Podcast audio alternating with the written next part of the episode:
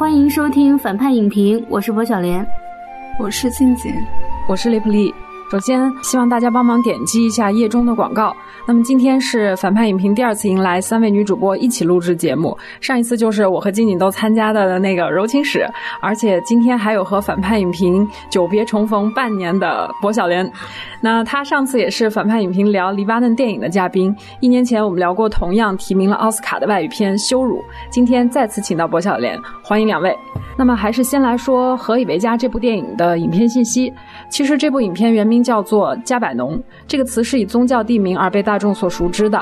在圣经新约里，它被记载为耶稣开始传教的地方。但是这个地点肯定不是故事发生的地点，因为加百农的遗址在以色列境内，离影片发生的黎巴嫩还有一点距离。而加百农在阿拉伯语里面大概是混乱无序的意思。那么影片今年年初被引进内地的时候，就改成了现在这个译名“何以为家”。其实他在去年，也就是二零一八年戛纳的时候就引起了一些关注。当时的影片与《小偷家族》等同台竞争，并且最终获得了分量较小的评审团奖。而这部影片也在今年年初的奥斯卡上获得了最佳外语片提名，最后输给了《罗马》。那么顺便说一句，这已经是我们一年多来陆陆续续聊过的第九部去年戛纳主竞赛单元的电影了。那么我们也把今年奥斯卡外语片的所有五部提名影片都以长节目的形式进行了讨论。你在公众号页面的下方。也可以找到之前我们聊过的另外那些电影。我想这也是反派影评最后一次聊去年戛纳的片子了，毕竟今年的戛纳就要来了。那么，何以为家的北美分级应该是 R 级，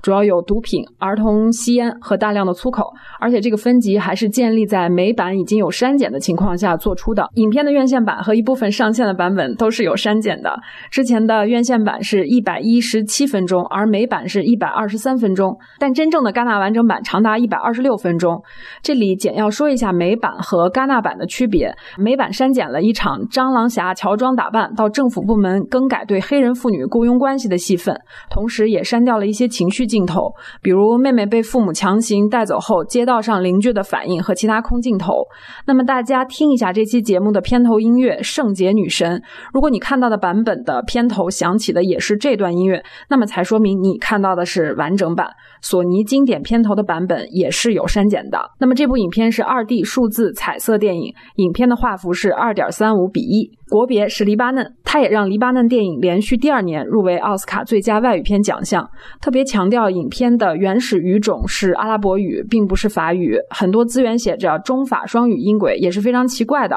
但是影片确实有来自法国和美国方面的投资，其中在北美的发行方是索尼经典。影片是根据真人真事改编，这个真人也就是影片的男主角。这位小男孩名叫赞恩·阿尔拉菲亚。所以他自己主演这部电影本身就是一种剧透。导演是一九七四年出生的黎巴嫩女性导演纳丁·拉巴基，这仅仅是他的第三部长片电影。此前他的电影《吾等何处去》入围了戛纳的一种关注单元。而在《何以为家》大获成功之后，导演今年也就是在二零一九年直接成为了一种关注单元的评审团主席。毫无疑问，她是目前最受戛纳抬爱的女性导演，几乎没有之一。而影片署名的编剧有三位，除了导演拉巴基本人之外。还有另外两位男编剧，其中一位叫吉吉哈德·霍加里的编剧也撰写了导演的前两部电影的剧本。另外，影片的卡斯阵容几乎完全由素人构成，这一点非常像《罗马》。但是值得一提的是，开头和结尾的戏份较多的女律师就是由导演拉巴基自己扮演的，她反倒是这部电影里表演经验最为丰富的演员。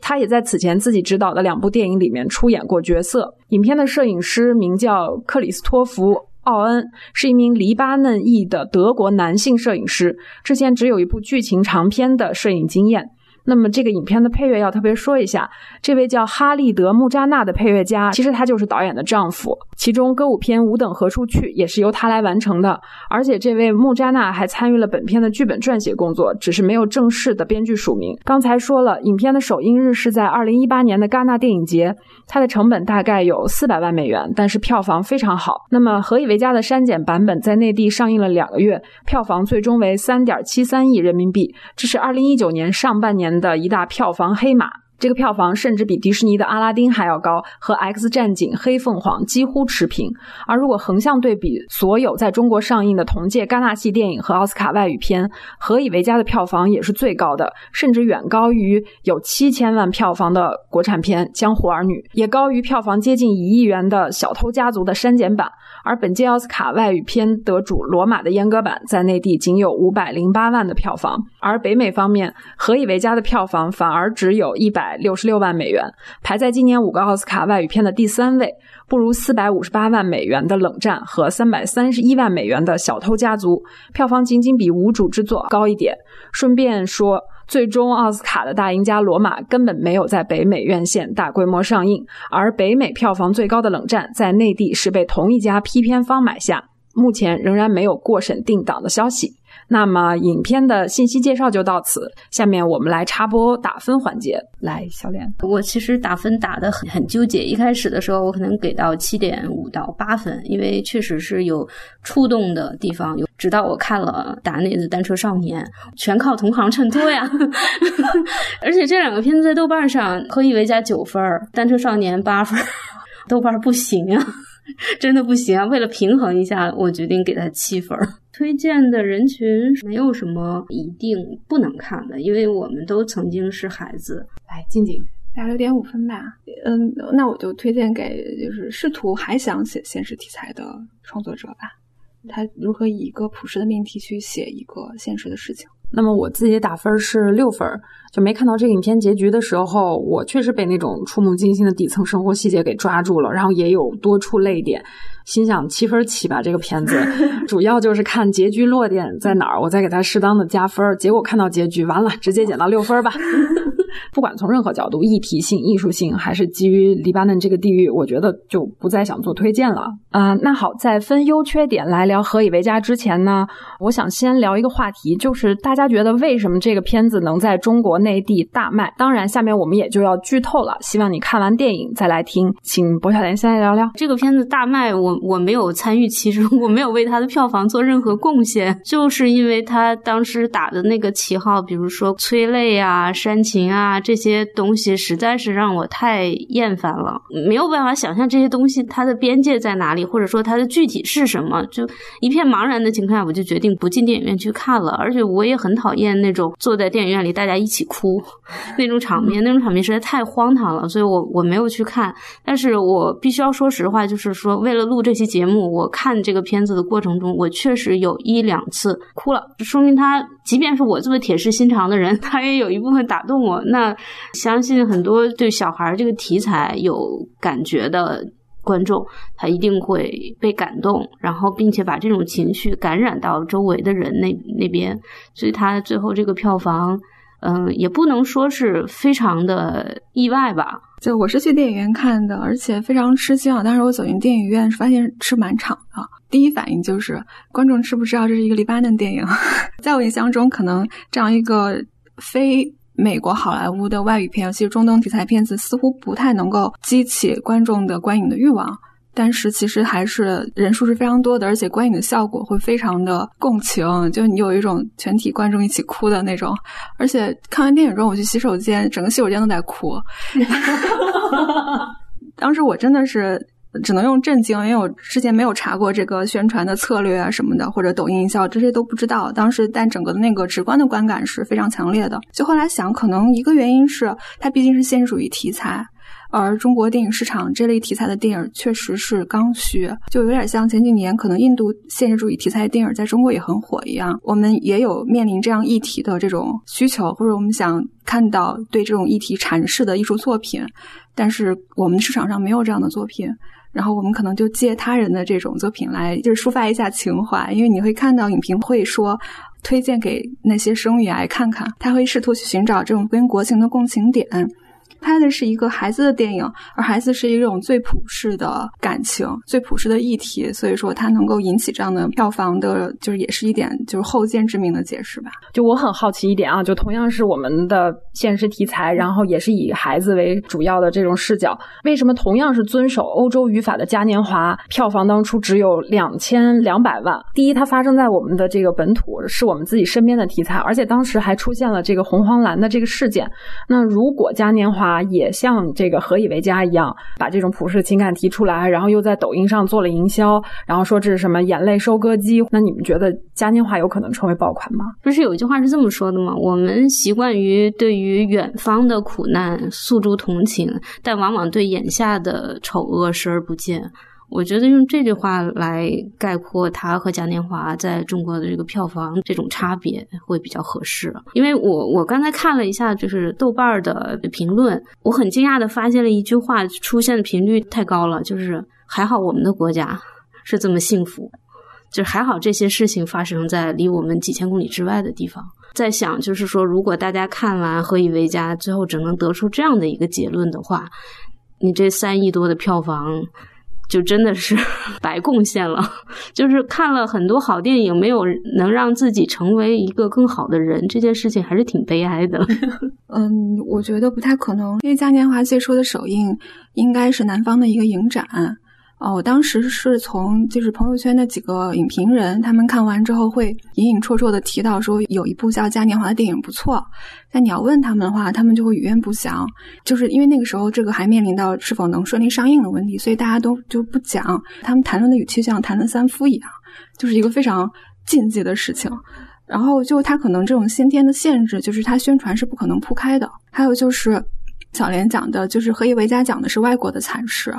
就当我们在看一个外国惨事的时候，是隔岸观火的，甚至就是像刚才讲的说那些评论，我就觉得就看这个电影就像去了印度一趟一样。就你回来就说，哎，国内真好。那你看完之后就觉得啊，这个就是我们还小孩有饭吃，真挺好的。就这是一个非常很容易激起的那种表层的反应吧。还有就是，即使我们有国内的现实主义题材的电影，但是我们面临的这种激起的情感反应是不一样的。我之前看过，就最近有一个媒体写了一个编剧的自述，它里面有句话，我觉得说的是非常对的。他说。管理者口中的现实题材和创作者口中的现实题材是不是一个概念？上面提倡的现实题材是弘扬现实的美好，而很多创作者认为现实题材是提出现实中的问题，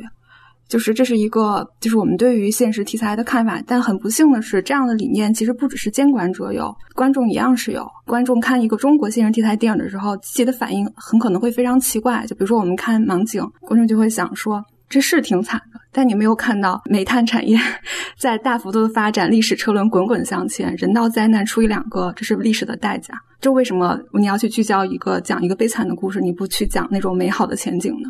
这是非常容易激起人们那种心中的这种情绪的。所以说，我觉得对于电影宣发方来说，宣传现实主义题材就是需要非常非常谨慎的，可能不太适用于嘉年华。还有就是《何以为家》，其实它是有一个完美的解决方案的。这个故事看了一下抖音的宣传，很多人在介绍这部电影的时候，就会提到说啊，这是真实跟故事改编的。最后这个小男孩得救了，他去了挪威。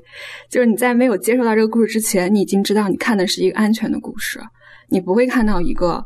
悲惨的无以复加的人伦惨剧。说白了，你就不会糟心。就你看完，你情绪宣泄了，然后顺便抒发了一下对国内议题的感想，然后你也知道这个事情解决了，他的恶和他的结局都与你无关，这是一个非常非常安全的观影体验。但嘉年华可并不是，其实嘉年华它涉及到对于公权力的联想，而何为家是个个体的故事。就嘉年华电影的文本中已经表现出了警察的不作为，我们有非常容易想到它是根据海海南的万宁校长的性侵女从案改编的，那。对于宣发来说，他但凡这个点要指到这儿的话，你根本控制不住大家会怎么想，一定会想到那个地方。而一旦涉及到对于公权力的指责的，它的上映的安全性就会存疑。所以我觉得宣发会一定会非常小心，也不可能打这张牌。就是如果注意到抖音营销，其实他打的是情绪牌和金句牌。就我有一个朋友，他就在抖音做营销，然后他日常的工作就是联系他常联系的几个。网红或者是博主，然后他每天给这些博主写段子、写金句一两句话，然后呃由播主来做成一个短视频发布，就能得到巨额的点击量。然后我就注意到那个何为家，他的宣传的点就是从情绪点上，你就会经常看到有人发布视频说：“我是一个三十多岁的大男人，可是我哭得一塌糊涂。”然后他就打这个情绪牌，然后金句牌就是最常见的就是有的人一生被童年治愈，有的人用一生治愈童年。让你你看完之后，你觉得他说的也不是不对啊，这话是非常有道理的。那你就想嘉年华能打什么呢？就你能打什么样的情绪牌和京京剧派呢？它本来就是个非常克制的电影，它已经尽可能的不去触碰那些能够引起共情的情绪了。就你能说，就校长开房找我吗？就能说什么呢？我自己可能想不到，而且我也觉得宣霸会非常避免这些的。我是非常同意二位说的，包括刚才小莲说的那个，就是隔岸观火的那种心态。就其实从嘉年华这个电影本身来说，它都是一个非常隐忍的电影，而且它嘉年华里面几乎也没有那种对被伤害者惨状的那种具体的展示，甚至没有熔炉里面那个被经常截图的那个校长扒过来那个非常耸动的那个镜头，所以它的整体表达还是注重艺术性的，它不会形成那种我都哭成了狗这样子的口碑传播。对我当时。最早知道这个片子的时候，除了他获奖信息之外，是我的一个朋友给我安利说：“哎，你赶紧看吧，我刚从电影院出来，我都哭成狗了。”对，然后我一听这种就是哭成狗，如果把哭成狗作为判断一个电影是否是好电影的标准的时候，我是不信任这个标准本身的。所以加上他当时就是一个删减版，所以就没有去电影院看。但是他不管是通过抖音营销还是通过什么拿到今天这个票房成绩，我是没有想到的。他让我重新认识到了抖音，然后以及现在在今年这个电影环境下，大家究竟是想看什么？想看什么？对，所以那我们现在就来聊正片吧。他已经被捧成这样了，我们就先来聊缺点好了。可能在我看来，他最大的缺点是对于语境的缺失吧。就如果看呃简介或者故事本身，就会感觉这个孩子所受的苦是生育问题带来的，就是因为他母亲或者他家庭，然后不顾家庭的贫困，生了太多的孩子。但是这个问题我总觉得不是很经得起推敲。如果我们是罪魁祸首放在生育，那我们可能需要解决就是我们为何而生育？仅仅只是因为没有防护措施或者抑制不住某种欲望吗？影片中其实给出了一点点提示，就是宗教。因为他那个母亲在怀孕的时候，去跟小孩说说真主拿走了一样东西，他要还回来一样东西。那大概能理解说，宗教也许是支撑人们这个生育信仰的一个主要的动力。可是我总觉得这样的提一句扣一个帽子是不够的。当你提，当你把宗教作为语境的时候，宗教其实应该影响的是你生活的是方方面面，而不只是生育观。但是这个电影中对于宗教对于其他生活方面的影响就比较少，它就像一个解决方案，就是一个补丁一样，样就是我补的一个动机上，我就觉得这个是是我是非常不够的。就如果我们再往下想说，如果多生育不是罪魁祸首的话，那什么是？这也是我特别想知道的，到底是因为贫穷、无知、愚昧，还是因为别的什么原因？就是我特别想找到这个孩子之所以成为这样的。原因以及当那个母亲在法庭上怒吼说“我是为奴隶的一生”，到底什么使他成为了奴隶？在讲中东这么复杂问题之后，我们仅仅把呃叙事的重点放在我们打情绪的共情上是不够的。这个是我最大的一个疑问。另外一个问题，我觉得大家应该都能看出来，就是视角的问题。走到第二幕的时候，突然视角就变成了那个菲律宾移民女性的视角，然后她的那条线，小作为小孩是完全不应该知道的。他是不知道他经过了什么，样又被抓嫖，然后工作多惨，然后去应聘什么什么的。但是我就在想说，导演不可能意识不到这个问题吧？他作为一个这么成熟的一个一个导演啊，如果他完全以小孩的视角来写这件事情的话，也许可能会更有效。就比如说会制造一种悬疑感，因为从小孩的视角来看，他根本不知道那个像母亲一样的人去哪里了，然后他是不是会更加深对于成年世界的怀疑和不信任？从情感力量上来说，是不是影片会更有利？他是不是想把这个菲律宾移民女性的视角带入这个故事，就补充这样一条线呢？但是说实话，我自己有找补以后，我又在想，补充这条线的意义是什么呢？我觉得他也不清楚。对，就是这个是我比较疑惑的点吧。然后还有就是结尾，其实这个大家也都能看到。就当然，你虽然你能放一个前提，就说啊，真实事件他真的去了挪威。他去了一个美好的彼岸，但是一点都不能去合理化这个结尾。就是他需要解决的不是一个一个人的问题，他需要解决的是一个民族的孩子的问题。你是啊，你幸运你被一个挪威的夫妇收养了，那其他人呢？它会让可能观众产生一种思考的惯性，就是来解决这样的问题是需要西方文明力量插手的，但是它解决方案。又能看出来是非常局限的，因为西方能够大善人能够帮助的也只有是一个孩子，或者是非常少数的群体。那这个国家的问题是需要国家自身的力量去解决的。嗯，这个电影是完全是没有从这个角度去看这个事情，而他把这个孩子完美的结局。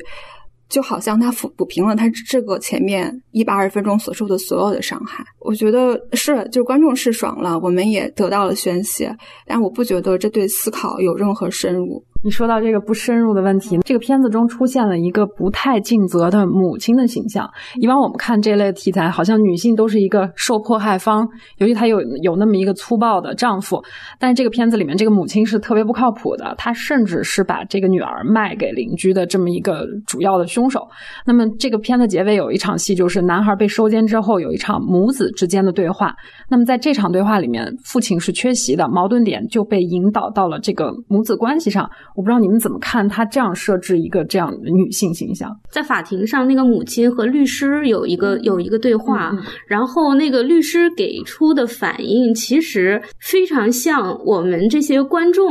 给出的反应，就是他的那个表情有惊讶，然后有愤怒，还有一种无可奈何。对，就回头。翻了他一个白眼，对对，就是翻了他一个白眼儿。但是你让他，你说他有什么可以回答的吗？有什么可以做的吗？他不知道。其实这也是观众的一一种心态，就是说我们除了哭，我们什么都做不到。所以我觉得这个这个电影，他把这个片子的落脚点，大家就是想法中落在说父母。呃，有没有权利生下这个小孩儿？然后生了孩子之后要给他一些什么东西？应该做什么？不应该做什么？一旦就这个开始进行大规模讨论的话，那这个东西就崩盘了，就不对了。这就是回到。当年实行计划生育的原因了。为什么实行计划生育？因为我们的这个土地贫瘠，我们的什么什么养不起这些人，所以我们要进行计划生育。我是丁克，但是我尊重所有愿意生多个小孩的人，不管你是贫穷，你是富裕，你信仰什么宗教，在什么什么什么地方生活，我觉得生育自由是人的天性自由吧，它不应该受到。各种的限制，然后生下来这个小孩怎么养，这个应该是一个国家层面或者这个社会体制需要去解决的问题。像这个电影中，他我觉得就是因为黎巴嫩这个国家常年经受战乱，过于贫穷，在这样的一个情况下，这些所有的孩子都悲惨，只是说这个小男孩是尤为悲惨。或者说他的悲惨被放大了，被做成一个电影了，被我们看见了。背后是更多千千万万悲惨的小孩儿。就像刚才静静所说的，这个问题怎么解决呢？其实导演他给不出答案。我觉得以他的能力、以他的视角，或者是说以他这个片子的容量，他没有办法给出更多的解决方案。静静呢？你怎么看这个母亲的这个形象？这个母亲形象，我本来打算放在优点里面说。他其实设计了这个小男孩成为母亲的一个过程，就是因为他去了那个菲律宾移民的家庭，因为机缘吧，就带了这个孩子，然后抚养他，并且一路可能是已经尽了一个小孩所有的能力去养育他，但是最后不得不卖了他。就是跟他母亲其实是如出一辙的逻辑，有一个身份的互换，是吧？嗯，他长大后我就成了你啊。悲惨的是他还没有长大。嗯啊，我觉得这个可能更多的强调这个女性的行为的逻辑，我觉得跟这个小男孩的一些行为的逻辑还是形成一种互文性的。就我非常认同小莲说的那个生育的自由，我也是这样的一个持这样价值观的人。但是我觉得他最后把这个矛盾引导到了母亲非要生，但其实在这个家庭教育里面，不是所有锅都要由一个女性来背的，这个父亲他缺失了，本身所有的问题由这一个母亲来背，就是一个我觉得是一个很不公平的事情。他好像是要在呃一个坏母亲身上要强调一种事情，是说啊一个家庭的孩子是否能健康成长，母亲的责任更加重大啊。母亲要是都这样了，那这个孩子就更别想长得好了。我个人是不太认同这一点的。这个小孩最后，你刚才说他成为了母亲，但是为什么成为的是母亲，不是父亲？他明明是一个男孩子，那么就是男孩成为父亲的过程，难道不是顺理成章的吗？所以哪怕是互文，为什么是和母亲互文，不是和父亲互文呢？其实，在他没有去接触到那个菲律宾小孩之前，有很长一个戏，是他照顾他妹妹的。甚至是非常隐私的照顾，嗯就是看她月经初潮之后要怎么处理等等这些问题。其实这些职责都是母亲的职责，这个可能跟后面她成为一个母亲也是一个逻辑上的垫吧。而在这个家庭中，我也没有看到父亲承担过养育职责的作用。如果他一开始在家庭中的位置就是养育者，那他就是一个母亲的角色。就是在在写剧本的时候，这个地方，比如这个点设置了 A，然后他想在下文的第一个点做了做了互文，但是没有想到他跟这个第二个互文的点又发生了冲突，这是一个剧作上的问题。比如说，呃，他在那个原来的家庭里，他的父亲应该算是一个赚钱拿回来养家的这样的一个角色，然后他第二个的接触了那个黑人女性的话，那个原来的家庭里的父亲根本就是没有的，两个父亲的缺失，在这一点做到互文了，这是我能想到的一个点。然后你记不记得他母亲给他拿了一包糖，然后他把那个那个糖给扔了，他在前面也有扔过一次东西，就是。对对，那个坏人的东西，然后他用他是不是用这这两点来对应说这个小男孩他他自己是一个用来塑造他的个性的两个点，然后这个两个点以后对上了。所以是不是我们可以这样判断，就他有时候是为了把人物当符号，然后在这里面去。去摆，他并没有就是先天做出一个符合这个人物年龄、性别和状态的这么一个角色出来，就导致他为了互文，然后忽略了很多成长过程中性别天生有的这个东西。呃，我我相信导演一定有这样的设计的意图，但是接触到的那些贫困家庭或者多子家庭，当父母不能够承担照顾多个孩子的职责的时候，就长子他们会承担这样的职责。我觉得那个孩子承担的是一个照顾者的职责，只是我们天然的会觉得照顾者职责就是母亲的职责。唯一能让我出戏的，可能是他照顾的太过的细致，他会想到说妹妹出巢就可能嫁人，就是我不能让她落入一个坏人之手。这么细致的，就这种心思细腻，是是有一点让我吃惊的。但是我觉得他照顾者的职责，这个在他那个语境里，我觉得还是成立的。就是现在有个问题，就是他好像是克服了自己身上属于父亲的那种一切缺点，因为他父亲是个不负责任的、粗暴的，然后这样一没溜的人。可是他为什么会变成了一个不仅照顾自己的妹妹，还照顾别人陌生人家的小孩，如此之负责任，一直走到最后无可奈何才把这个小孩放弃掉？就这个东西，他是怎么做到的呢？就是他妹妹出巢的那那那几场戏，我我觉得那几场戏做的挺啰嗦的。其实你只要有做到其中的一两点就可以。他可能足足用了三场戏来讲就是出巢，但是我后来又想，他导演之所以用的三段来强调这个，其实他是他不是说是在照顾他妹妹，而是他在保护他的妹妹。他这个这种保护的意味在里面的话，他还是一个男性的身份。对于女性，嗯对于女性家人的这种保护，那那这个这一点上，他应该还是一个男性，或者是说父亲如父如兄这样的一个一个一个感觉。就是我觉得他这个逻辑并不是完全没可能的，就是你经常会遇到那种特懂事的小孩儿，你打听他原生家庭可惨了，你不能推导出他父母都是混蛋，然后。的孩子也挺混蛋的，或者是继承了他们身上不好的那种东西，那很可能是因为原生家庭没有那么完美，所以小孩就会知道被保护的重要，或者说他会知道被伤害的痛苦。哎，而且一般这种孩子都是挺奉献型人格的，他会竭尽自己的力量去完成他自己能够做的使命，以及去保护他觉得应该保护的人。但这个动机好像在影片中并没有体现出来。嗯，对啊，对是，对他这这确实就是导演的设计嘛，并不是我并不是完全的不能接受的。可能现在我们主主要的疑惑是觉得这个主角可能是个女孩，可能这个戏就更顺一点儿。但是如果她是个女孩，她后面流浪的戏她又没有办法来做了，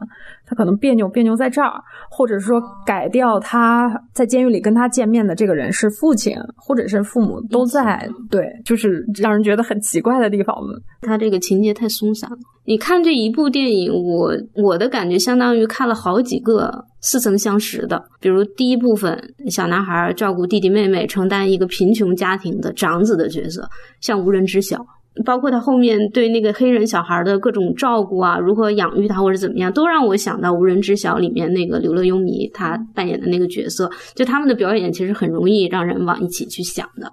然后到中间那个游乐场的部分，就我就想到嘉年华和佛罗里达乐园，因为就是关于儿童和游乐场之间的这个关系，这就是所有反映童年的电影里几乎都会涉及到。就是儿童啊，向往游戏、寻找快乐啊，这种嗯根本性的议题。但是这个他的片中展示的就特别匆忙，最后的法庭戏就是跟羞辱就差不多。对对对，然后就法庭戏就拍的又很糟糕，就就把这个议题整给甩开了，就让人觉得你看了好几个不完整的电影，就不充分。然后整个片子你把它看成是这个小男孩他。寻找自我的一次远征，逃离为开端，以这个最后获救为为终结。其实他这中间有很多可以着力去做的点，但是做的让人印象深刻的真的是不太多。就是觉得这个导演似乎野心有点大，但是他真正。凿到实处那种实锤的感动，真的是没有他那个煽动性的东西 做得多，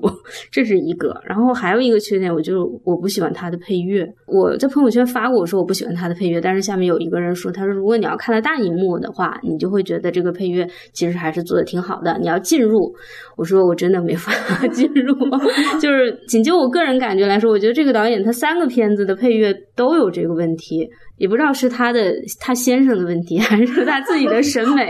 或者是他对观众的认知、对观众的了解就是如此。他这种配乐实际上对我造成了一种观影声的干扰，就真的很烦。就尤其是我看完这个片子，后来又看了达内达内兄弟的那个《单车少年》，我觉得那个那个配乐哇，好简洁，就是一段一段一段的，就是作为一个终结和开端的那种。就是用用影像和人物本身来说话，而不是说我我把音乐放出来让你哭。所以这个导演的处理方式，他到底是自恋呢，还是缺乏信心呢？我也搞不清楚。这就是两个我觉得比较深的缺点吧。诶，我有跟小莲比较类似的感受啊。第一个类似的感受是，我也能明显到感觉到。在这个电影里能看到很多熟悉的电影的那种感觉。我的感觉是肯洛奇的两部，一个是《甜蜜十六岁》，一个是《小孩语音》，就有比较强烈的拼凑感。其实，就你刚才说的那个问题，影片偷换了一个特别重要的概念。它前半部分展示这个小男孩的这个生活的时候，他其实是在讲底层的贫穷是如何遗传下来的，如何被孩子继承的。他展示的是这部分，然后他甚至都点到了，哎，教育想上学不让上，但是画风一转，就到了这个难民的这个视角里。我能想象导演可能是想平衡这个价值，想说，哎，难民内部他也是有问题的。但是这种证明，其实就你想证明他的生态，你想证明他们为什么是今天这个样子的，你必须从它内部环境和外部环境交叉的去来证明。他不，他光把这个小孩家里面是什么样，他父母是什么样讲了讲，然后就跳走了，然后跳到了那个黑人女难民的那个角度。到这个层面，他其实讲的就是难民的问题了。我如何拿不到这个身份的证明？这个时候他就已经换了一次视角，这个论证的主题就变了。因为这个片子让我想到肯洛奇的那个电影嘛，《小孩语音》。那小。孩语音里面他是怎么证明的？他讲了这个孩子家庭里面的情况：粗暴的哥哥，然后对他忽视的母亲。但他转脸就写了这个小孩在学校里面的遭遇。学校里面是什么样呢？一个底层的这种公办学校的老师，天生就拿这些底层小孩当烂仔，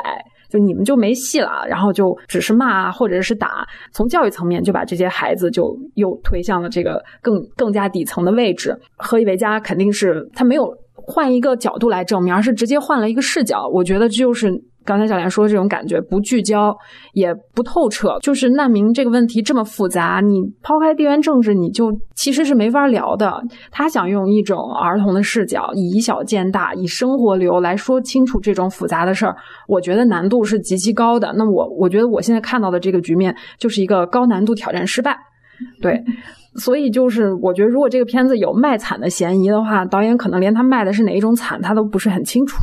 这是我觉得他第一个问题。第二个问题就是，我认同静静刚才说的，我完全不能接受这个影片那种有人来救赎他们的这种结局。这个小男孩进了监狱，然后少管所吧，然后他好像就突然在少管所里完成了他之前缺失的九年义务教育，然后就给一个社会节目打了一个电话。好像现在内地的很多现实题材都不是这么写的了，他居然就敢这么写。然后那小孩对着那个节目说出来的那个话，根本就不是他的那个状态里面能说出来的那种台词。然后居然出现了这个。黎巴嫩警察的英勇破门解救被拐卖儿童，然后最后有一个，哎，一看就是西方的那种金发碧眼的一个穿着那种义工服装女性，把移民女性的孩子抱还给他。还有导演亲自饰演了这个人权律师，所以我 我看到最后我就有点生气。我说，到底他想在这里面说救赎者究竟是谁？是所谓的西方力量吗？还是救赎者是我？就这里面所有的这个救世主的情节，是让我真的是有点难受，就是别扭。就是我觉得很多这种复杂的社会问题，然后包括很多底层，不管是难民还是普通的底层的少年儿童来说。其实很多问题是无解的。我看过很多高段位的拍法，它其实反而是尽量客观的去展示，但并不会着急的给他下一个结论或给出一个光明的前程。我觉得这个才是尊重这种苦难，或者是说真正的关注到了这种苦难，而不是去贩售它。对，在这里面有一种被贩售的感觉。还有就是小兰刚才说的那个音乐，哎呀，那个音乐我听到最后已经不是煽情了，是鼓风机在吹那种感觉，这种质感就根本不是一开始看到的，好像是所谓的手持啊、自然光源。其实我后来想想，这种质感就和《雄狮》那部电影比较接近，是不是？刚开始看的时候确实有一些泪点啊，但是所有的那个泪点到最后结尾的时候就被好像。一把推翻。其实他哪怕拍到那个难民在监狱里面唱歌载歌载舞的那个纪录片式的那个素材，我其实都是有被打到的啊，他那个很真实的状态。但是转脸间，这个失去孩子的难民母亲就开始嚎啕大哭，所有的戏就在这个时候就开始。崩坏了，后面所有的情节我就不想看了。其实看到小孩给电视台打电话，我是一秒钟就想到贫民窟的百万富翁。所以我觉得剩下戏就只剩下跳舞和唱歌了，就比较比较震惊，在一个现实主义题材里看到这样的桥段。那么我们接下来交换一下这个意见，我们都来说说这个影片的优点。要不，静宁，就它最明显的优点就是以一个最普世的主题讲述一个非常复杂的中东故事。刚才说过的，他以试图以这样的角度进入吧。就这故事真的你看懂没什么门槛儿，不要被所谓的黎巴嫩什么内战、宗教就这样的标签吓到。就任何人看这个都是能能知道他讲什么的。就因为就我们都是别人的孩子，我们大部分人也要考虑下一代的问题，这是人类最朴实的命题。嗯，就是其实觉得大家都可以结合一下最近的新闻。嗯，其实你能看到，能够引起社会上无差别情绪反应的，基本都是关于孩子的命题，而其他任何家暴问题，或者是前一段的女性被打问题，你都能看到特别多不同的声音。所以我觉得这是这就是最普世的，而且就讨论从呃从普适性以及门槛上来说，讨论民生问题就是比讨论民主问题要简单。孩子是。民生中的普世之普世，对，所以就有他这个写，而且孩子的视角还有一个好处，就是孩子是无罪的。呃，当我们讲到战争、宗教、贫穷，所有的混乱，这是大人的问题，孩子不应该为这些事情负责任。如果他们因此受到影响，那就是最需要值得同情和我们最需要思量的事情。所以说，这只是一个前提吧。然后，呃，在这个前提之下，如果我们能找到一个合适的演员去讲演一个这样孩子的故事，我这个电影基本成功一半了。然后，我就是在何以为家中这个小小演员，我觉得他真的是非常出色的完成了这个工作啊。嗯，其实我看到一个地方是非常非常触动的，就是他逃到那个菲律宾移民家里头，然后他只能够通过家里的一块玻璃的反光板。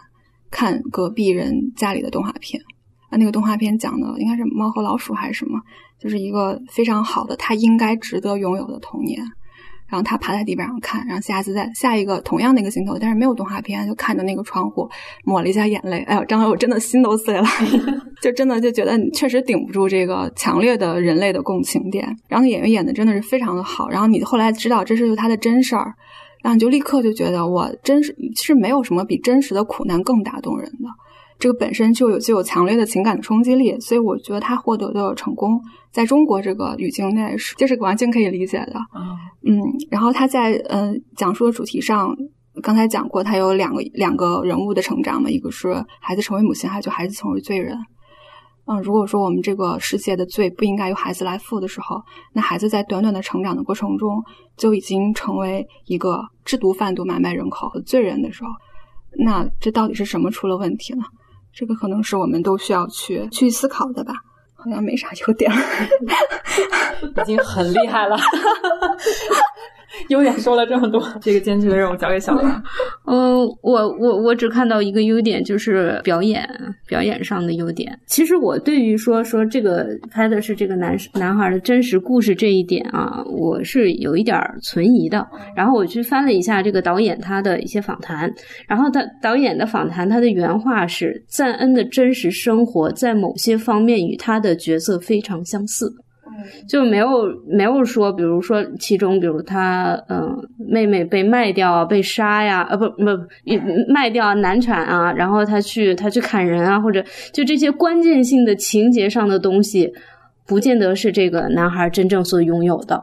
只是说就是什么接近真实啊，或者怎么样完全真实，这就是一种营销手段嘛。嗯，现在回头再再来说，我们可以说他根本就站不住脚。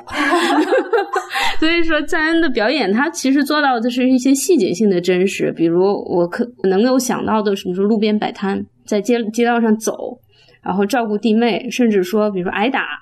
这些细节他应该是演的都非常非常的真实，因为这就是他的生活。那如果进行到关键性的这个故事转折的部分，你还是能看到有一些表演的感觉，比如说他得知他妹妹的死亡之后抽刀或者怎么，我不相信这个里面就没有导演的指导。不是说他拍了大量的素材吗？多少五百个小时的素材，他对这个演员的指导的比例其实是小于记录的。就是他记录的多，记录大量的细节，然后把一些指导的关键性的东西穿在里面，记录了这么一个体量庞大的东西，然后从中抽出他自己所需要的，就是做成了一个呃还算比较感人的这个电影吧。呃，就是在我看来啊，就是我我认同小梁刚才说的，就是说这个小男孩的故事就是什么根据他真实故事改编的，就我觉得很奇怪，就是我不知道这个小男孩有什么故事，我只知道这个小男孩身上的故事是。我因为我我我出生在难民营，我因为演了一部电影被送到了挪威，好像像是一个奇迹。但是这个故事不是发生在电影结束之后吗？所以这个营销点本身就是很奇怪的一个对。但是我也确实是觉得他的表演是很好的，因为这个里面所有的演员几乎都是非职业演员，他不存在那种职业演员和非职业演员去对戏或搭戏。那么所有的演员状态都在线，包括父母在庭就庭上的那个状态。尤其让我印象深刻的是，这个里面就这小。婴儿都特别有戏。当他吃到一个不属于自己母亲的奶的时候，他的那个样子哈，就我当时也在想，要么就是这个女导演她非常懂小孩儿，她有过这种生育的经验，知道怎么来指导小婴儿表演；要么就是她就拍了大量素材。那你。小梁刚才就解答了这个问题，就他其实是在庞大的素材量里选出了他所需要的东西，对细节的这种捕捉，然后这种非常细腻的观察，还有那种对生活流的这种抓取吧，我觉得是导演的优势所在，可能甚至来源于他的这个性别优势。对我觉得这部分是我比较喜欢的，就演员的这个状态。还有一个优点吧，就是他有一些细节和意象，有几处是我非常喜欢的。一个是那个小男孩在。游乐园，然后去扒开一个那个游乐设施对上面，然后露出他的乳房，这个其实就是一个关于哺乳的一个意象。然后，而且那个动作里面带有一点很黑色幽默的东西，然后转脸就带出了他和那个黑人难民之间的这个关系。哎，我觉得这个让我觉得很有意思。还有我最喜欢的就是那个蟑螂侠啊，内地版本也删了，但我我恰恰是觉得这个细节非常打动我，就是他其实就这个蟑螂侠才把。这个小男孩和整个黎巴嫩的底层的孩子们共同连接在一起。你就想想，换一个地方，可能可能喜欢的都是蜘蛛侠，那难道到了黎巴嫩，大家就只能去喜欢蟑螂侠吗？就这个是让我非常心酸的地方，是让我觉得很难过的地方。尤其是这小男孩受了触动以后，又被这蟑螂侠带到这个游乐园里。对这个这几个细节是我喜欢的，然后也大概就是这样了吧。蟑螂侠的戏份我也非常喜欢，但是我我的点可能是在于，它有一点点稍微魔幻的色彩。哎，就是一个小孩坐公交车，然后旁边坐了一个穿着貌似蜘蛛侠的衣服。我觉得对小孩视角来说，这个人一定是有超能力的，不管他是蟑螂侠还是蜘蛛侠。可是这个蟑螂侠也没有能解决现实中的问题。他去假装雇佣这个难民女性也失败了，就那一点真的是让我好难过。就是超级英雄在这个地方也根本不可能存在这种。是的，就超级英雄解决不了底层联合的问题。还有就是关于婴儿的戏，我有疑问啊。就是我其实第一次看的时候，那个小婴儿的戏份非常大量，包括有一些在环境比较恶劣的场景里拍摄，比如说他被拉在那个小车上，在贫民窟里被拉来拉去，还有演员喂他吃那个冰块以及那些白糖。就我自己的疑问是，这个小孩还没有意识，他能否作为一个演员，或者说他这样的遭遇能否是绝对人道的？我自己存疑，我也没有什么答方案。啊，其实就是导演使用这样子的年纪小的演员，然后来拍这样的戏，是不是有一个伦理问题，是吧？嗯，我搜到的资料其实是说，导演他对于说说这所有的演员都是非职业演员，他对这一点是非常津津乐道的。他是在采访中他说。就是刚才我说的那句话，赞恩的真实生活在某些方面与他的角色非常相似。然后我们在拍摄拉希尔在网吧被捕的两天之后，扮演拉希尔的这个演员真的因为身份问题被捕了。当他在电影中被送进监狱开始哭泣时，他的眼泪是真实的，因为他经历了那段经历。约纳斯也是如此，他的亲生父母在拍摄过程中被捕。我其实看到这三段的时候，我有点不寒而栗。就是导演他。真的只是挑选出了对于他这个电影的传播有利的东西，来在他的访谈和各种营销中来讲。其实记者，你只要再多追问一步，这些问题后来是怎么解决，就他的这个反应，你都没有办法想象。关于关于你刚才提到的这个，我觉得也是这个电影里面，就是它背后的很可怕的一一件事情，对，非常可怕，对。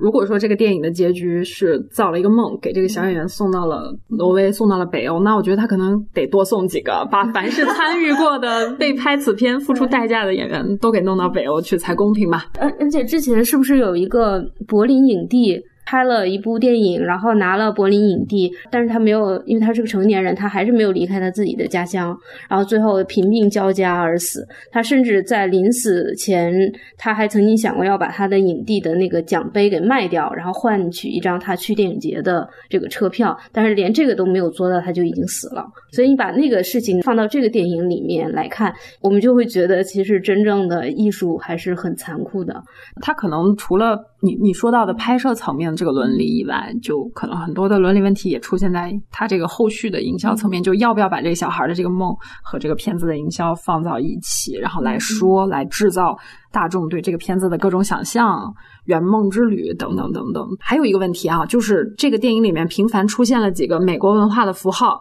除了蟑螂侠，还有带美队盾牌的那种 logo 啊、裤子啊，然后还有小黄人婴儿车上那个会响的玩具。你觉得这里面有没有对美国流行文化符号的讽刺呢？我我觉得对美国的讽刺的最狠的，应该是后面来监狱探监的那些人吧，站在那些难民面前，夸张的表情，他们唱歌，他们那个牢门之隔，你们是难民，然后我们在外面可以投注无限同情，我只是为你们唱一唱歌就可以了。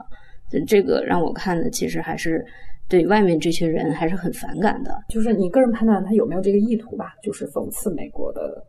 我觉得有，我觉得。可能不太有吧，因为与其说它是美国，你不如说是全球化。尤其是像可乐这种东西，其实它都已经快像货币一样通行了，你在任何地方都能看得到。就如果你完全避开它，就不拍，就是我们拍一个原教旨主义的迪巴嫩，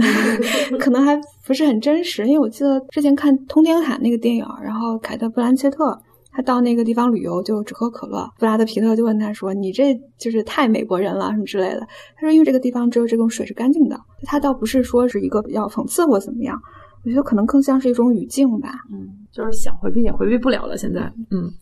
那我们聊完了这个片子的优缺点，我们现在进入外延环节。两个主题：一，我们来聊聊导演的前作；二，来聊聊其他的以儿童视角切入底层边缘的这种现实题材电影。先从处女作《焦糖》开始聊起吧。这片子我就查一下豆瓣，十年前标注的，嗯，就昨天又把它拎出来又看了一下，发现这是黎巴嫩版的二十三十四十。尤其是当最后看到那个一个老年女性角色对镜化妆的时候，就一真是一秒钟想到张艾嘉对镜时候：“你是一个被人抛弃的女人。”就就是整体我还是比较喜欢的，我觉得它整体的那个设计非常的处女座，导演就会把自己关心的议题特别高浓度的放在一个特别小的空间内，就你感觉这个美美容厅里头的女性基本集中了黎巴嫩女性所面临的所有问题，婚外情啊、非处女啊、女同啊、性别认同啊这些东西，你就觉得哎呀，就是不用出不用出门你就就都能都都能面的遇到，我觉得这是一个导演拍处女座特别愿意去尝试的一种方式。它呢显示出了看到后来的片子中的几个苗头吧，一个是他是一个很注重幽默元素的导演，这个我就很喜欢。就我里面特别喜欢一个情节，说明一下，拉巴基同时在里面演了女主角。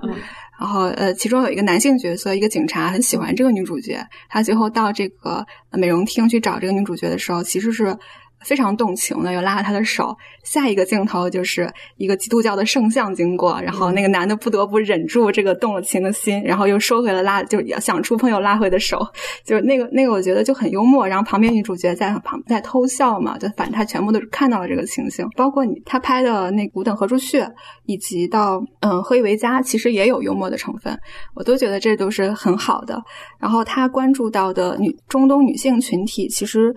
嗯，我非常喜欢美容厅这个设置，因为我们想到黎巴嫩女性，其实想到的是她们外在的头巾以及那些我们被遮蔽的东西。但是美容厅其实是，呃，我敞开的美丽，我要剪头发呀，然后我要什么去毛啊，什么我要化妆啊，就是一种对于身体外在美的展示。这个呃，就我不是一个，我不是一个对中东文化多了解的，但是我就看的时候就觉得这是一个女性。导演会注意到的一个议题，我觉得也是非常好的。就他的处女作，其实你就能看出这个导演他真的才貌双全吧。然后顺便说一下，那个警察，那个小警察就是后来演的《羞辱》哦，那个电影他演的是没有拿影帝的那个。你也可以看出是黎巴嫩电影宇宙。他这三部片子，我觉得最最好看的还是。教堂吧，我我是喜欢看那种很小的议题，然后呃，关于女性的，尤其是很多女性的，然后讲他们的爱情的，然后丰富多彩的生活的，就这种看上去让人心情愉悦。就相相比较《何以为家》来看，他在那个处女座电影里面，他没有那么大的野心，他就是我把这些故事讲的活色生香，我把这些女性拍的兴高采烈，然后展示这个生活生活的沸腾是一目了然的就够了。这样就就可以了。然后他因为满足于他这个目的的去拍这个片子，所以展现出来的成色就跟他的这个目的是相符的，就没有说《何以为家》里面那种，你感觉他的野心和最后的成片是有点脱节了，就拍崩了的那种感觉。所以就我还蛮喜欢，就包括那个年老色衰的那个女性，她伪装自己，假装自己还有月经，就那段拍的还是很。就真的很心碎的，一想到即将到来的老年生活。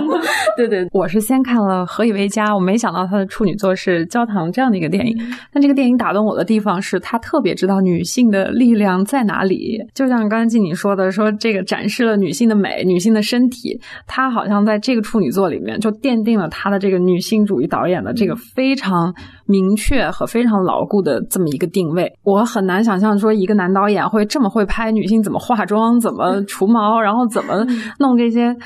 对，就虽然这个片子在有一些，比如说摄影啊、影调啊、风格上有阿莫多娃的影子吧，但是我在阿莫多娃的电影里面都没有看到这么 女性化的对于就是女人那那些那些事情的这种展现。对，然后还有一个就是他其实碰了社会议题，他那个时候做处女座的时候，他可能只是只有能力去碰。比如说你刚才提到那个性别，然后同性，然后处女膜，它其实都作为一个小梗，然后就哎很轻松的带过去。所以我觉得这个其实就是一个文艺片，都市爱情，舒服是他，我觉得是我对这么一个女导演的处女座的这么一个想象，符合这个符合这种想象。这这是我看到的第一，就唯一一幅可能把女性之间的撕作为外化的动作的撕。小小三在撕正宫的这个过程中，他真的是用撕除毛的这个方式。对，就看那个情节，我真的是不行，就觉得非常的幽默。而且这个《焦糖》这部电影啊，还真的是就拉巴基三部电影里面唯一一个没有在这个标题上面塞特别多点题的。他用一个很具体的一个东西，哎，一个意象就带出了这些女人的这些生态。但是我是一直觉得，像《吾等何处去》以及和《加百农》这样的片名，就是那种跟影片本身不符合的那种野心，全部都塞在了这个地方。对，所以《教堂》还是舒服的。那那个《吾等何处去》呢？看他的性别观，我觉得是一个很有趣的点，就是无等何处去，可以看到，就女性其实是自外于宗教和政治议题之外的。就这个世界的混乱是由你们男人造成的，而我们呢是承受后果的人，我们是为为你们哀悼的人。就是你作为一个 高概念的设定，其实还可以，但是如果作为一个故事的，就是严肃。议题故事的推进的话，我是觉得就有点浅薄。看这三部，我觉得有至少有一个变化是比较明显的，就是在前两部就焦糖和五等何处去的时候，对拉巴基还是把性别看作某一种解决方案。就比如说焦糖里头，呃，女性呃就会面临非常多的问题，会受到社会意社会压力的一种胁迫也好，怎么样也好，但是他讲的是一种女性情谊叙事。就是我们在一起，然后我们可以互相帮助解决彼此的问题，呃，甚至解决更大的问题。是的，对。然后五等何处去呢？就是呃呃，就是宗教战争这么混乱，那我们能不能利用我们的母爱，我们的爱的力量，然后催生出一种和平的动力？然后就是其实有，比如说有两个非常明显的情节吧，一个是一个在教堂打孩子，一个男人打孩子，然后母亲就出来说。你还配做一个男人吗？你怎么能打孩子呢？就他讲的就是非常普世的，就不不管我们属于什么宗教、种族、国家，我们是不是都应该有一个巨大的价值的共识，就是我们的下一代值得好好活着。你如果违反这个议题的话，那就人类之敌。他想以这样的一个基本的情感去来弥合这种这种宗教的纷争。还有一个情节，其实是就是拉巴基这个导演自己喊出来的，就他在去处理两两派男性纷争的时候，就是说，难道我们生来就是为你们默默哀的吗？讲的就是不管你属于什么样的教派也好，你共同的作用就是对女性的整体的一个性伤害。所以说，他其实是还是把性别本身作为一种解决方案。然后到了那个何以为家，其实我觉得这方面已经好太多了，因为母亲是一个被指责的对象，天然的在。五等何处去中能够提供抚慰的母爱，已经没有办法保护他的孩子了，不能卖掉，就还要把孩子同婚嫁人。然后，其实大家都会批评说，呃，拉巴基最后扮演了一个人权律师的角色，其实他是站在电影创作者的角度对这个孩子提供了拯救。让你再联想到最后孩子真的是去到了挪威，虽然也没有说到底为啥，但你总觉得，哎，是不是因为拍了电影他就去了挪威？但是你如果你三部连着看啊，首先拉巴基是一个非常。明显的美女啊，她自编自导就也非常才华横溢。她在前两部电影中其实都是属于视觉中心的绝对中心位置，就她非常知道怎么在一部自己的电影里把自己拍的魅力四射。你看海报都是她，就你会不由自主被她吸引。但是到了何以为家他那个法庭戏的时候，然后那个母亲的演员就会在法庭上质问他说：“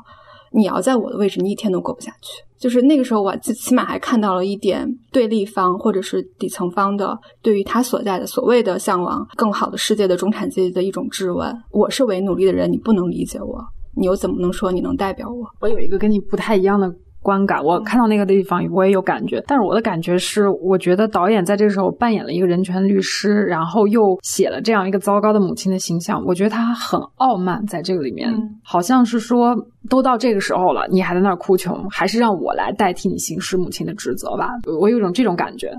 也可能是因为那个母亲的呐喊太有力了，或者她说的太有道理了。我就是觉得这个时候你已经不能用“我是女人，你也是女人，我是母亲，我也可能成为母亲”来解释我们之间沟通的问题了，因为我们永远我们不在一个世界。这个时候性别不再是一种提供弥合的可能性了。嗯，这样我们先来聊这个五等何处去啊。那其实五等何处去，我们在去年聊羞辱的时候提到过，但当时用波米的话来说，就说完全没有想到这个 导演如今变成了一个抖音爆款，就没有想到他的地位上升的这么快。但是他这个五等何处去，他一开始的那个。一群黑衣女人的一边走一边有点像跳舞，但是又又有点像哀悼的这样的一个形式感，让我还是很就对这个片子有兴趣。他这个导演，他第一部拍的那么的漂亮，然后第二部有这样的一个形式感，到了第三部，他好像把这种漂亮也好，这形式感也好，他好像在试图在做一种改变。前两部是故事片，第三部。它有一点就手持手持镜头啊，或者什么，有一点像纪录片的那种尝试那种方式。然后果然，他这种转变为他拿下了一个相对来说比较大的一个奖。其实这个电影反而是他三部里面我最喜欢的一部。我觉得他是把他作为一个女性的这种先天优势、女性的触角感知进一步发挥，嫁入到了一个比焦糖更大的宗教冲突的这个主题里面。而且他其实非常聪明的选择了。一个歌舞片的外壳，然后放了很多幽默的梗，它就能消解掉你刚才说的那种有点儿、有点浅薄的这么一种意味。用性别解决宗教问题有点荒谬，但是我就制造出一种这种有一点荒谬的感觉来，所以它放了很多让我觉得挺有就是。其实挺符合我口味的梗，比如说看电视的时候，突然女性跳出来，对，让那男的不要看，然后居然还请了一堆那种跳艳舞风俗风俗行业的女性，哎呦，我觉得这个是特别有意思和特别打中我的这种 幽默点的梗，对，很巧。然后我觉得这个是他把他自身的东西和他想表达的社会体架的刚刚好的一个作品，然后再到何以为家的时候，我觉得他的那一套表达，他的那种感知已经架不住那个社会议题了。这个片子我不喜欢的一点是结尾。他结尾做了一个让那些男人抬着棺材，然后走到墓地，然后回头问这些女人：“我们要往哪里去？”好像在说什么“永恒女性引导人类”这样的话题。我觉得这个点其实很做作、很硬的一个塞进来，好像是从话外，然后导演摁着这些演员的头，然后硬说了这么一个台词，还用到了片名。嗯，就这种用法，我其实不喜欢。我更喜欢他那个。台译还是港译的一个译名叫“人妻冲冲冲”，哎，我觉得这个用这种心情和这种心态，然后来看这样一部电影是很有趣的。但他讲的那个宗教冲突，有些东西真的是很有幽默感嘛。就比如说一觉醒来，我本来信基督的妻子突然挂上了那个袍子，这种点就触碰了禁忌的那种幽默，是会爽到我的。所以我还是蛮喜欢这部电影的。这部电影让我又想到了库苏里卡。所以他每个电影都能让我想到 一个，就是其他的导演。学习。对，对，好委婉。所以我在看他这个焦糖和五等何处去的这个路径，我是觉得他是不停的在用自身的女性优势，然后去架更大的议题。但是我在五等何处去的时候感受到了一个东西，就是我的感受，大家也可以来聊。就我觉得他到五等何处去的时候，他觉得我的这个女性身份已经成了一个标签了。我不仅是架不住这个议题，这个好像反而。成了阻止我去登堂入室的这种标签，所以我好像要刻意的要去批判一个女性，刻意的要抓一个女性过来，就说好像想向世人宣称说我不是一个所谓的女权主义者，然后我是能够合理的看待男性和女性共同承担的这部分责任的，所以他写了一个那样的母亲的形象，但其实这是不公平的嘛。生育这件事情本身是男女共同制造出来的一个事件嘛？我对他有这样的一个判断，我觉得他是那种成长路径和对自己的事业路径想的非常清楚和规划的非常清楚的，知道优势在哪儿，一步一步去登堂入室。但是唯一的遗憾就是，我一直没有在他的三个作品的序列里看到他统一的对于电影语言和视听风格上的一个追求，就没有他自己的东西，好像连苗头都没有。像阿莫多瓦，像库苏里卡，像达内，但是他。他自己的语言究竟是什么呢？我其实可能只有那个配乐是他一以贯之的吧，大概就这么多。说到女性优势，我就突然想到，就如果说这前两部电影中剧情文本是利用了女性优势做戏，那戏外呢？他是不是也利用了自己的女性优势去营销，或者是去这么说吧？就如果她不是一个美女导演呢？说句不好听话，就是加百农这个电影，就即便她是个美女导演，也不会给我拉回来什么好感，真的是这样。但前两部还蛮加分的，尤其是第一部吧。如果知道这个主演又是编剧又是导演，他还是非常加分的。啊，他又非常突出自己的美貌。你刚才说到了一个文本层面，我其实觉得他从这种视听层面也有一些女性的特征，比如说教堂里面用了好多特别近的、特别细的特写，以及大量柔光，带大量柔光，对，就是那种贴着一个物品一寸一寸的看，就是女性在。你说你涂指甲的时候、涂睫毛的时候，不就是这种视角吗？我觉得这个东西还挺真的很女性那种观看的方式。对，就我之前读喜剧演员的的传记嘛，然后其中一个女喜剧演员就提到说，其实其实外貌对于女性创作者是也是很重要的。就比如说对于女喜剧演员来说，他说举叉叉和叉叉，就他们仍然能够逗笑，是就因为 American still want to fuck her，而她自己其实是一个其实很丑陋的女女喜剧演员。她如果自由创作的话，别人就会期待她去讲一些什么女同性恋或者是一些怎么样的段子，就是。不再能够利用自己的女性身份去创作女性的段子，我当时看的还是蛮感触的，就提一句，大家来聊聊这种以儿童视角触及底层边缘生态的电影。嗯，大家可以先说说自己的心头好吧。我是乱看了一通，就是在看这个片子之后，我连续看了《儿童法案》和《姐姐的守护者》两个大俗片儿。然后，《儿童法案》就是讲一个十七岁的男孩，他白血病了，但是因为他信仰宗教，他不能输血。然后他的父母也不让他输血，然后医院就把他父母起诉，就是送告上法庭，就说为什么不去救他？你不能因为宗教信仰这个问题不去救他。然后这个法官跑去跟这个男孩聊了一下，然后聊了一下，最后得出判决就是给他输血救他，然后拯救了这个孩子的生命。其实这个孩子一开始的时候，他是他也是说我要为这个宗教献身，我我不要输血。但是当他获得获得这个生命之后。他对自己产生了一些其他的认识，比如说，他认识到了自己的父母不是不想救自己，就是他看到了父母在他输血之后喜极而泣的表情，他突然意识到，其实父母的信仰也没有那么的虔诚。然后他又开始对于拯救自己生命的法官，一个比他大了三十岁的女性，产生了一种迷恋。然后最后在。法官数次拒绝他的迷恋之后，他又一次白血病复发。这时候他已经超过十八岁，他可以自己选择输血还是不输血，然后他就拒绝输血并死亡，就死掉了。是是这样的一个一个故事。人成年之后和成年之前有没有自主意识，对于自己能否做出生命的选择，就是最重大最重大的选择就是保有生命嘛。他大概的意思就是，我不能做出其他的选择，比如爱谁、呃信仰什么，但是我至少可以为我自己的生命做出选择，至少我也可以，我可以选择保留它还是放弃它。好像 讲讲出来，好像跟这个电影也没有什么关系，只是。但是以这个孩子的视角为主哦，不是以法官的视角，以法官的视角，完全是从那个艾玛汤普森他的视角来看，他接触到这个孩子，然后这个孩子对他示好，他拒绝，然后这个孩子死去，这个孩子的死去成全了他的婚姻。听着像一个儿童，但是我明明记得小说里写的是一个中年婚姻不幸的女性法官的职场故事。就是，我我是很带入那个那个男孩的视角。我在看的时候，我就在试图去去去转化为那个男孩的他身份。比如说，我能够为自己的人生选择什么东西，就是这样的一个看法吧。呃，姐姐的守护者就是一个大俗片儿。嗯，讲的是一对夫妇生的第一个小孩也是有白血病。怎么都有白血病，然后他他们为了救这个小孩，又去试管了第二个小孩，就是为这个第一个小孩准备着给他移植骨髓，移植什么，移植这，移植那。然后等到第一个小孩产生了肾衰竭，他们要求第二个小孩捐一个肾给第一个小孩，这第二个小孩就把父母告上法庭了，就是我对自己的身体究竟有没有自主权。然后最后这个故事的结局就是第一个小孩就死掉了。在没有等到他捐肾就就死掉了，然后也是一个我没有看完的故事，因为太因为太烂俗了。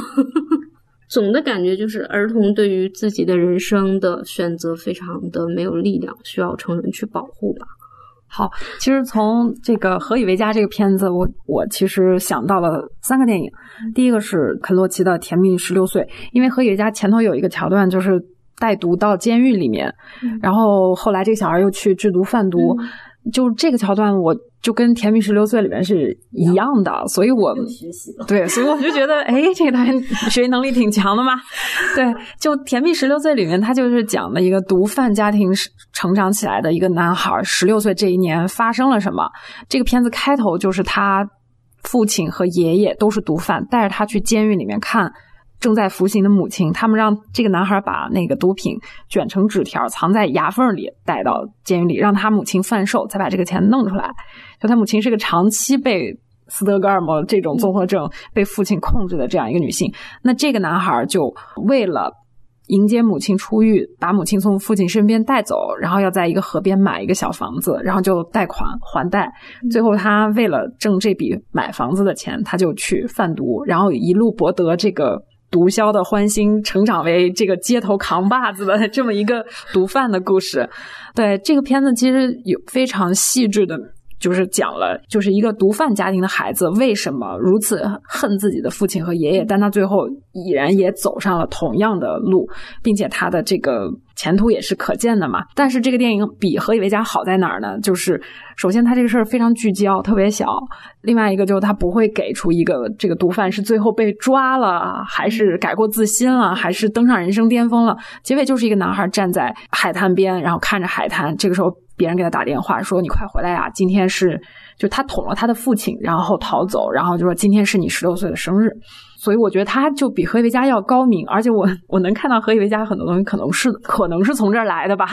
对我觉得大家不妨看一看啊，看看是看我这个是不是对。还有一个就是甜蜜十六岁，就是这个男孩成为他父亲，然后其实他想一直想把这个懦弱的母亲从父亲身边带走，但是他这个母亲一出狱，他提供了大房子，母亲都不住，还要和那个混蛋父亲在一起。他其实写了一个特别男性的故事，是个俄狄浦斯的故事，男孩的成长的故事，所以。可能整体上就比河野维家架设的这一套人物关系是要合理很多。然后另外一个还是肯洛奇的小孩语音。我在小孩语音这个片子，就是为什么河野维家让我想到小孩语音呢？就是这里面有一个粗暴的母亲，她把一个母亲在家庭中对孩子的影响就提了出来。然后同样，他高级在。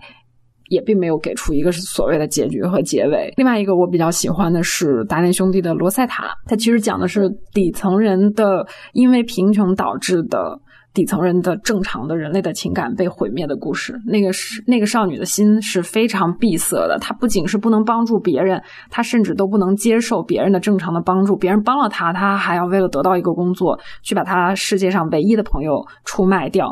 对她其实讲的是。贫穷的另外一个副产品，我不能说它是批判的，但它其实是以是很少被大众所知道的真正活在贫民窟里面的人的那个情感状态。所以那个片子真的是，就他没有那种傲慢的情绪。说白了，这是我非常喜欢的。当然也不会给出光明的结局。对，单车少年好像是跟那个何以为家，我我不知道那小孩是设定是十二岁吗？有一个初步的。意识，当然，因为单身少年，法国的男孩，这个不管再怎么不幸，他也要比黎巴嫩的小孩要幸福。他那个时候已经成功的开始进入叛逆期，然后是进入叛逆期之后被父亲抛弃，就父亲不养他，把他扔到福利院去了。然后他就去寻找他的父亲，最后终于确认了他的父亲就是把他抛弃，就是不要他了。在这个过程中，他也是去接触了一些坏小孩，但是最后在他的。自我觉醒，或者是说他的助养人的帮助下，他就把他拉回正轨。看完你就会觉得何以为家是多么的不克制，多么的铺开这些情节，然后很难从中找到一个很好的、很精炼的一个一个一一条线索把它拎起来。单车少年最大的好处，这个片子就没有任何的废的情节，一点儿也没有，没有那些。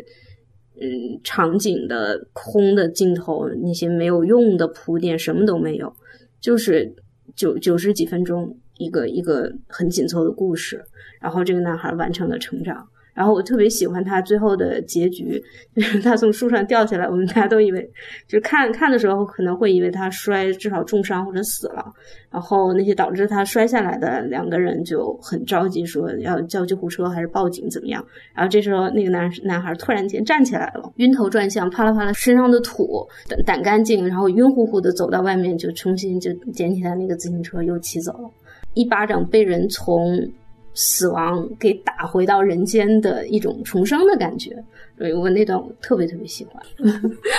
我其实我听二位讲，我很惭愧都没看过，但我听完就感受是，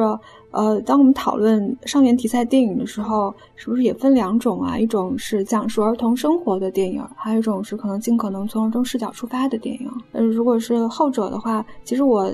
第第一反应是是末代皇帝的前半部分。啊，就是当他拍小溥仪的时候，